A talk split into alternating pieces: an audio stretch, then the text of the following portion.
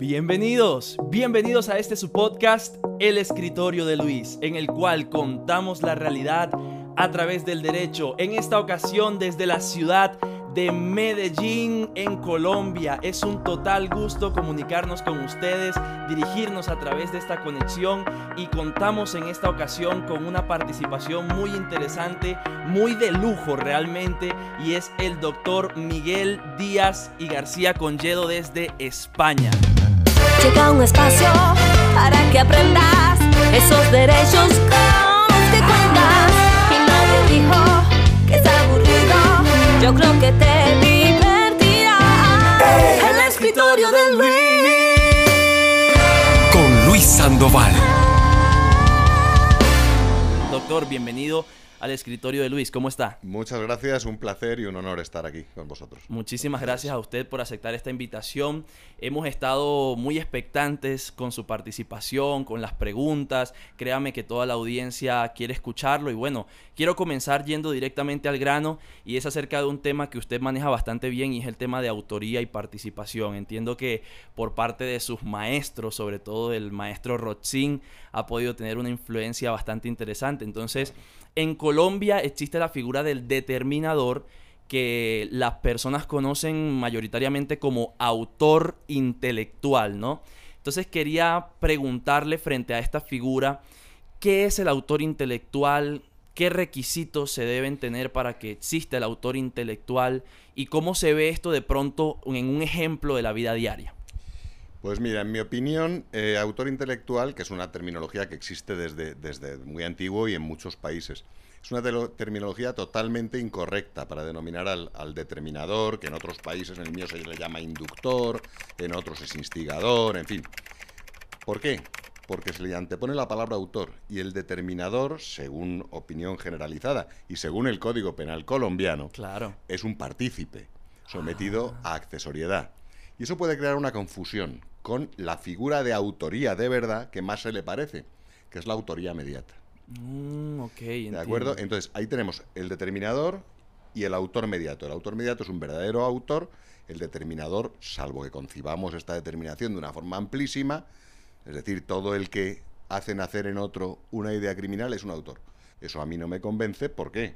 Porque precisamente a diferencia del autor mediato, que instrumentaliza a ese sujeto al que le dice haz tal cosa, le instrumentaliza cómo, pues por ejemplo engañándole, dice, mira, mira, dispara allí que ya viene la pieza de caza, cuando es una persona y el otro no lo ve, o le instrumentaliza amenazándole. ¿eh? Si no lesionas a tal persona, yo tengo ahora aquí en mi casa a tus hijos y a tu mujer, los voy a matar. Claro. O de otra serie de formas. Y ahí sí, él es, eh, le instrumentaliza. En el caso del determinador, Claro. no lo instrumentaliza, le tiene que convencer. algún- Persuadirlo. Persuadirlo, exactamente. Y por eso es un partícipe, porque queda totalmente en manos de lo que haga el otro. Es un partícipe importante, claro, muy importante, Sí. porque precisamente hace nacer en alguien que no tenía esa voluntad la voluntad de cometer un delito. Claro. Y por eso es muy importante. Y por eso la mayoría de los derechos, aunque esto se puede discutir, es una cuestión político-criminal discutible, castigan al determinador el derecho colombiano, el derecho español, el derecho alemán, el derecho peruano, el de- le castigan con la misma pena que el autor. Oh. La pena es la misma, pero con una diferencia muy grande. El autor mediato es un autor que responde autónomamente. El partícipe, el determinador, es un partícipe sometido al principio de accesoriedad. Según versión Claro. mayoritaria, solo responderá en tanto en cuanto instigue, determine a un hecho típicamente antijurídico de un autor. Excelente, entonces en este punto podemos entender un poco más de qué se refiere pues el tema de autor intelectual. Ahora, leyendo y aprendiendo un poco más sobre lo que decíamos, el maestro Rochin, él habla y tiene toda una teoría frente al dominio del hecho, ¿no? Y bueno, la pregunta es innata, ¿no? ¿Qué puede pasar o, o- o cómo se interpreta el tema del dominio del hecho en el autor intelectual? ¿Qué tanto dominio del hecho tiene el autor intelectual o el determinador, como se le llama en Colombia? El determinador, eh, lo de actor intelectual, repito, no me gusta porque Exacto. el determinador, inductor, instigador, incitador, ¿eh? no tiene ninguno. Nada. Ningún dominio, vamos a ver, ningún dominio de los que caracteriza la autoría, que es, según Roxin, yo ni siquiera defiendo del todo, yo soy más estricto todavía que los del dominio, pero en fin, a estos efectos da igual. ¿eh? es el que de- decide, determina el sí y el cómo del acontecer típico con su actuación. Mientras que en el caso del determinador no, está convenciendo a otro que es el que tiene que determinar. ¿eh?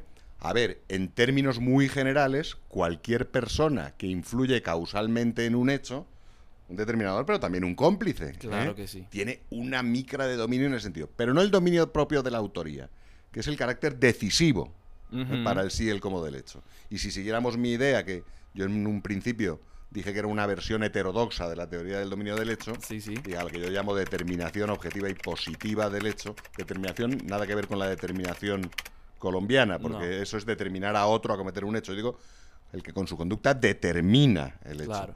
Eh, todavía eh, sería más claro, el, el instigador necesariamente deja el hecho en manos de otro, necesariamente. Oh. Diferencia de nuevo se ve muy bien con una diferencia con el, con el autor mediato, que es la figura que se le parece. Yo, si yo quiero que tú mates a un tercero, te tengo que convencer, sea con dinero, sea prometiéndote que cuando alguna vez te tenga en el doctorado vas a sacar la mejor calificación, Así sea diciendo que me voy a casar contigo, Claro. sea lo que sea. Te tendré que convencer. ya. Sí, así es. El autor mediato no convence, instrumentaliza, y en ese sentido él se pone en sus manos el hecho. ¿no? Exacto. Si- en el ejemplo del cazador, si tú vamos, vamos, yo te invito a una cacería en España, estamos cazando, y te digo, mira, ahí pasa mi enemigo, mátalo, que es una persona mala, tú que me quieres. Y lo matas, yo te he tenido que convencer. Determinador. Si yo logro engañarte porque tú eres corto de vista y porque además no disparas bien, diciéndote que aquello es la pieza de caza, y tú cuando disparas crees que estás disparando sobre un jabalí, sobre un ciervo, Sobre un animal. y en cambio es una persona.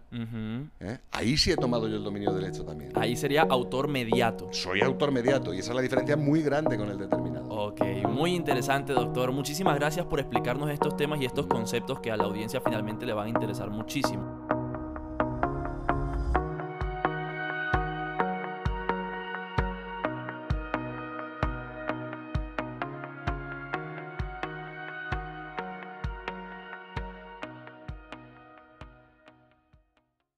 Ahora, hablando un poco de su ponencia, porque no podemos olvidar que estamos en marco del Congreso de CESJUL, ¿no? De Teoría del Delito y Sistemas Acusatorios, al cual también queremos agradecerle a CESJUL, al, Centro de Estudios Jurídicos Latinoamericanos. Muchísimas gracias por hacer parte de todos estos, hacer posibles todos estos espacios.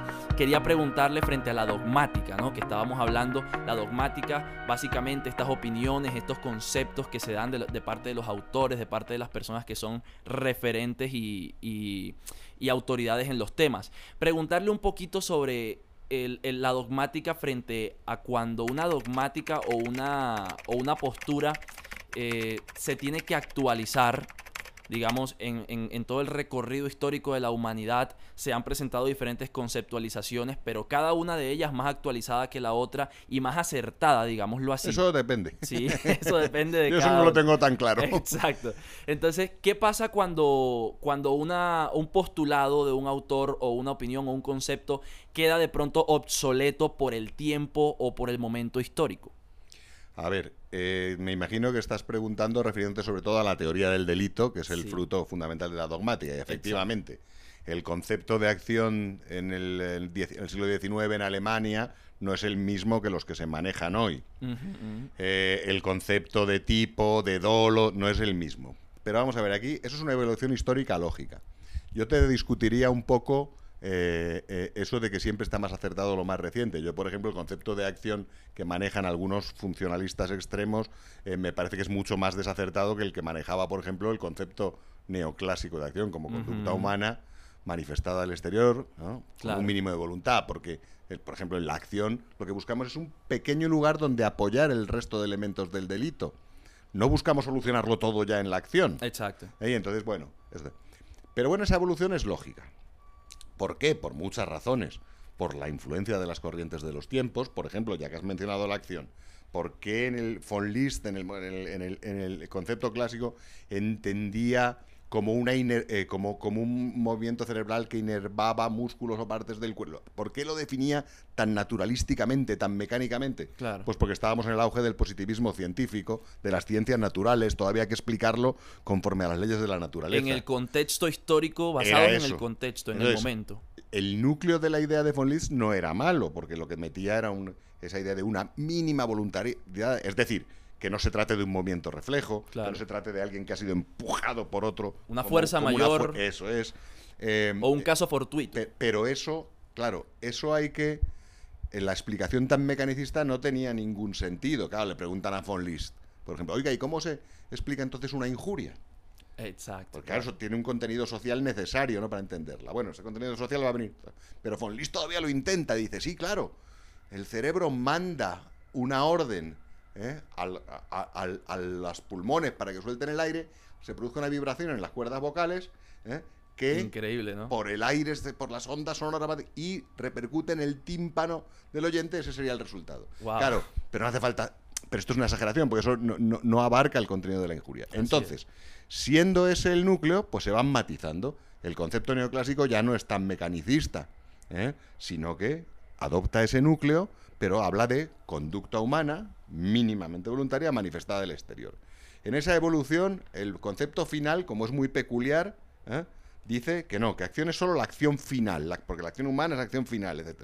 ¿eh? Hay, ¿Por qué está también condicionado? Aunque Belzel no lo reconocería seguramente. Sí. Porque después de los excesos de la época nazi, a la que ellos llamaban excesos del positivismo, lo de los nazis no era positivismo, yo creo que era otra cosa, pero en fin. Sí. ¿eh? Disfrazado. Eh, eh, entonces viene, después de la Segunda Guerra Mundial en Europa, viene en Alemania especialmente un movimiento de pensamiento que tiende a que haya algunas verdades más fijas, un poco una especie de naturalismo, ¿no? No el naturalismo de la ley divina, pero Belzel. Estructuras lógicas objetivas que están en la naturaleza de las cosas y que la ley no puede cambiar ni ignorar. Y entonces entra el concepto final. Claro. Posteriormente, se- por diversas razones, pues se va, aunque deja mucha influencia, se va abandonando ese concepto y muchos retoman el núcleo básico del concepto neoclásico y le añaden a lo mejor Roxin, por ejemplo. ¿eh? el carácter como emanación de la personalidad del sujeto, Vea. conceptos personales de acción. Y esta es la forma. Pero lo entonces esa evolución que de la que tú hablas, pues se debe a distintos factores, a los contextos de la, del pensamiento en general, de la ciencia en general, a los movimientos. Fíjate cómo influía en el concepto de acción algo que era bastante ajeno al derecho, como eran en- principio las ciencias de la naturaleza. Claro, Pero todo, para que algo fuera ciencia había que copiarlo de ellos. no, no- hemos evolucionado Claro, en y esos después conceptos. ya va- va- va- se va diciendo, bueno, puede haber ciencias sociales, otra forma de estudios del comportamiento. Pero aparte de todo eso, lo que importante de la dogmática en su evolución es que en cada momento ¿eh? Pasen dos cosas. Una, que nunca se separe de lo que dice la ley. Exacto.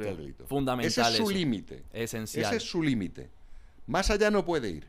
Puede ir más allá de otras maneras, recomendando cambios en la ley, haciendo consideraciones ya no dogmáticas, sino político-criminales, Es por decir, supuesto. La dogmática nunca puede estar por encima Nunca, de la ley. jamás, nunca. Perfecto. ¿eh? Tienden a una versalización, pero siempre, por eso lo decía ayer. Por Ayer ejemplo, lo mencionaba. No puede ser igual lo que se diga en comisión por omisión en Alemania que en Colombia. No puede ser, no debe ser. Y muchas veces se dice lo mismo. Error. Con dos regulaciones distintas. Eso ya es la propia ley, ¿eh?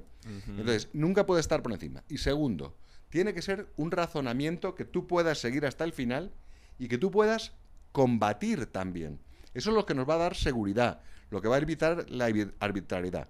Una, las llamadas teorías, que a mí me gusta más decir criterios, pueden ser correctas o incorrectas.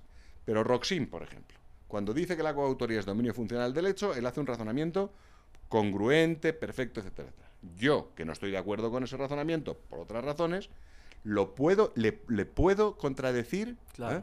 porque tengo claro lo que dice. Y él puede responderme a mí. Exacto. Si cada uno decimos lo que nos da la gana, sin fundamento, Con sin ideas desorientadas. Exactamente, saliéndonos, inventando nuevos conceptos cada dos por tres porque no nos gustan los que existen. ¿no? Tiene que haber una cierta estabilidad. Si hablamos de dolo, hablemos de dolo. Lo concebiremos distinto, pero tenemos que tener un mínimo común. Eso es lo que facilita la dogmática. Exacto. Eso es lo que facilita la dogmática y por eso yo creo que hay que seguirla. Ahora, si por dogmática solo hablamos de hacer construcciones bonitas que no sirven para nada, que no sirven para resolver casos, en el que los valores, las valoraciones son posibles, con el límite siempre de la letra de la ley, pues también hay que tener en cuenta incluso el contexto, el país, la época en que estás aplicando una, una idea. Ujú. ¿eh? No puede ser igual necesariamente, o no, no tiene por qué ser idéntico, eh, la vencibilidad de un error de prohibición en Colombia por parte de, un, eh, de una persona que vive en un territorio apartado en la selva que por un señor que vive en Múnich, en Alemania.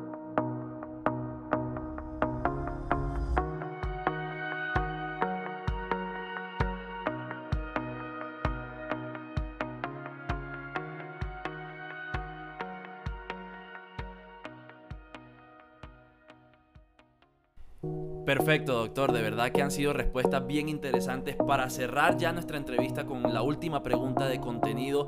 Y aquí quiero hacer de pronto mención a lo que la doctora Ángela María Buitrago en su ponencia también mencionaba. Ella habló un poco sobre el tema de la robótica, de la inteligencia artificial y cómo los robots están adentrándose en el mundo del derecho.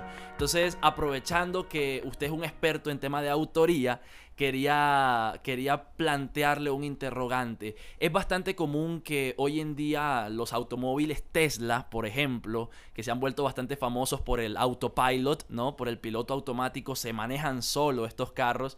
Parece increíble, parece impensable, pero todo esto tiene que contemplarse desde el derecho penal. Entonces la pregunta sería, ¿Cómo, ¿Cómo, se ve este tema desde el derecho penal? Por ejemplo, en lo que ella planteaba, si un Tesla en medio del piloto automático va andando por la carretera y lastimosamente colisiona contra una persona, forma todo un accidente y mata a una persona finalmente, ¿quién puede ser el responsable de este crimen? ¿Quién puede ser el responsable de este delito? ¿Se culpa a la empresa? ¿Se culpa al automóvil? ¿Se culpa al que estaba maniobrando el auto? Finalmente, ¿cómo se puede ver esto desde el derecho penal? Bueno, lo que preguntas es casi una pregunta imposible, porque esto está empezando realmente. Entonces, a mí personalmente, para empezar, me faltan conocimientos técnicos, porque para responder a tu pregunta tendría que saber hasta qué punto tiene autonomía de decisión un Tesla, qué papel desempeña la persona que va dentro, o, si lo tiene que programar de algún modo, claro. cómo hace el algoritmo el, programador, etcétera. Pero te voy a dar, para no decir que me salgo por la tangente, como decimos claro, claro. Te voy a dar mi, mi, primera. Me faltan todos los conocimientos técnicos y para analizar un caso de esto necesito. Pero nos va a dar la primicia. Yo le voy a decir la idea inicial que. La idea inicial que puede cambiar totalmente. He estado oyendo con mucho interés lo que ha dicho Ángela, que, que claro, ella sí ha estudiado el tema más en profundidad. Aunque ella, si os fijáis también, lo que ha hecho es aventurar líneas por donde podría ir. Tampoco. Exacto. Entonces, mi idea en principio, mi idea en principio es que la responsabilidad, si hablamos del, del, autómata, del robot, del coche, etcétera, no, hoy por hoy, no va a ser nunca de él. Ok. Una responsabilidad penal en sentido esto. O sea, no hay una voluntad por parte del, Tesla. yo creo que un error grande sería, que es el que se ha cometido con las personas jurídicas. En mi país, teóricamente, hay responsabilidad penal de la persona jurídica. Yo creo que no es así, pero en fin. Ok, yo creo que no es, estrictamente penal, pero se le parece, como ella misma ha dicho no estaríamos equivocados si intentáramos aplicar las categorías de la teoría del delito estrictamente a lo que hace el autómata. Porque, porque, no, eh, porque no cuadran para él. Otra cosa es que tengamos que preocuparnos por establecer, incluso para los propios autómatas, para las em, fábricas que los posibiliten, etcétera, un tipo de responsabilidad que, como yo digo en las personas jurídicas, podríamos llamar criminal responsabilidad en sentido amplio. Que normalmente tendería, es decir, oiga, cuidado usted, y luego hablamos de los de atrás. Cuidado usted con las máquinas que hace. Exacto. Porque cuando pase esto, no solo va a tener una responsabilidad civil usted, sino que a lo mejor hay que tomar medidas. Por ejemplo, ustedes ya van a dejar de fabricar Teslas durante 10 años. Tremendo. Imagínate, ¿no? Que podría ser una forma. Eso sería una responsabilidad ¿eh? atribuida a otra persona, que no es una pena en sentido estricto, por lo que ha hecho el sujeto, pero nunca porque ha realizado una acción típica antijurídica y culpable. Okay. Sino una forma, digamos, de establecer una medida preventiva hacia, mirando hacia las personas físicas. Oiga, creadores de coche, tengan mucho cuidadito ¿eh? con que los estamos viendo. Eso es. Que los estamos observando. Y luego la otra, ¿quién debería responder ahí? Pues yo creo que va, como autor, básicamente, el que se ha puesto en sus manos el automóvil, es decir, quien ha hecho el algoritmo, quien lo ha preparado, etcétera, etcétera. Ok. Y aquí lo que ocurre que ya, lo confieso, me faltan conocimientos técnicos. Ángela decía que puede haber robots, incluso ya, capaces de tomar decisiones propias sobre la marcha. Autónomas. a mí me resulta difícil. esto tiene que mm. deberse a una cierta programación y me imagino que se podrá perseguir en su día ¿Dónde ha estado el fallo? Exacto. Quiero decir, tú tienes que permitirle tomar ciertas decisiones, pero nunca decisiones equivocadas. Claro. ¿Eh? Entonces, esto se me escapa, repito técnicamente, pero esta sería también la idea. Y entonces, esa persona o esas personas que hubiera detrás serían los, los autores, ¿verdad? Probablemente, de lo que suceda, Autores dolosos, autores culposos. Habría que verlo. Habría que verlo. Exacto. Habría que verlo.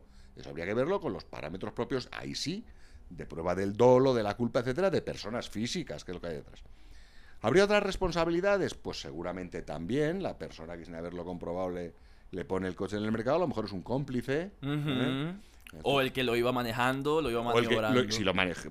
Ahí ya si el que lo va manejando lo va manejando tan mal Irresponsablemente. que, que, Que de entonces- hecho se han vuelto- es que es él el que entonces realmente Exacto. está haciendo que el, que el autómata decida mal, entonces ya entonces este en la Es primera que fila. se ha ¿eh? vuelto viral esa Eso idea de, ah, no, pues como el, Tesla, eh, como el Tesla tiene autopilot, entonces yo me pongo aquí unas cositas, Y me, acuesto durmiendo, y me claro. quedo durmiendo. Eso no puede Entonces ser. hay que ver cada caso, ver cuáles son las capacidades de actuación de esa persona que va dentro, cómo es el Claro. algoritmo, y esto a mí, de momento, se me escapa. Pero esto Así se va a hablar mucho de ello. Pero, Claro. Digamos, resumiendo mucho mi idea general, al coche, al robot, etcétera, responsabilidad penal en el sentido que nosotros tenemos e intentar crear categorías de la teoría del delito. Y encajarlo ahí, Yo, no. Eso no. Es otra cosa. Otra cosa. Otra cosa cuya finalidad nunca va a ser te castigo máquina, sino, sino también preventiva para los otros. Oiga, que este, como este- sus máquinas hacen esto, a lo mejor ustedes se quedan sin fabricar Mucho máquinas cuidado. de cuidado. Claro, ¿eh? así es. preventiva hacia personas físicas. Y segundo, la responsabilidad de la persona física, lo que ocurre que en estos casos se nos va a complicar. Mm. Como en su día se complicó en el siglo XIX o, antes, la de- codelincuencia era una banda de ladrones, todo lo más, en que había un jefe, tres que colaboraban, etcétera. Fíjate Claro. cómo se complicó eso con la revolución industrial y sobre todo con los procesos de, eh, de grandes empresas, de delincuencia organizada a nivel internacional que no existían entonces. Bueno, todo esto ya nos complicó la vida a los penalistas. Claro. Bueno, pues lo que hay que hacer es pensar, devanarse la cabeza y ante un nuevo fenómeno intentar tal. Claro que ¿Eh? Eso hacia la persona física. A la, hacia la otra, yo creo que hoy por hoy, penas, para, penas en sentido estricto para los Nada robots, no. Claro que sí. Bueno, doctor, muchísimas gracias de verdad por sus respuestas. Gracias de verdad por todos los postulados, por su ponencia, por todo lo que ha dado en este congreso de CESJUL eh, de teoría del delito. De verdad que ha sido maravilloso y por parte también del escritorio de Luis, darle las gracias. Esperamos que vuelva muy pronto, no solamente a Colombia, sino específicamente en Medellín, que nos visite en Bucaramanga también y que, y que cuando tenga la idea final de todo esto que hemos hablado también pueda estar y compartirnosla. ¿Listo? Claro Entonces, sí. muchísimas gracias. Gracias eh, a nuestros intelectuales. Y bueno, seguimos en este congreso, seguimos en este episodio en el que estamos escuchando diferentes posturas por parte de autores, por parte de, de referentes muy interesantes en el tema. Así que acompáñennos, suscríbanse y estamos El ahí. Con Luis Sandoval.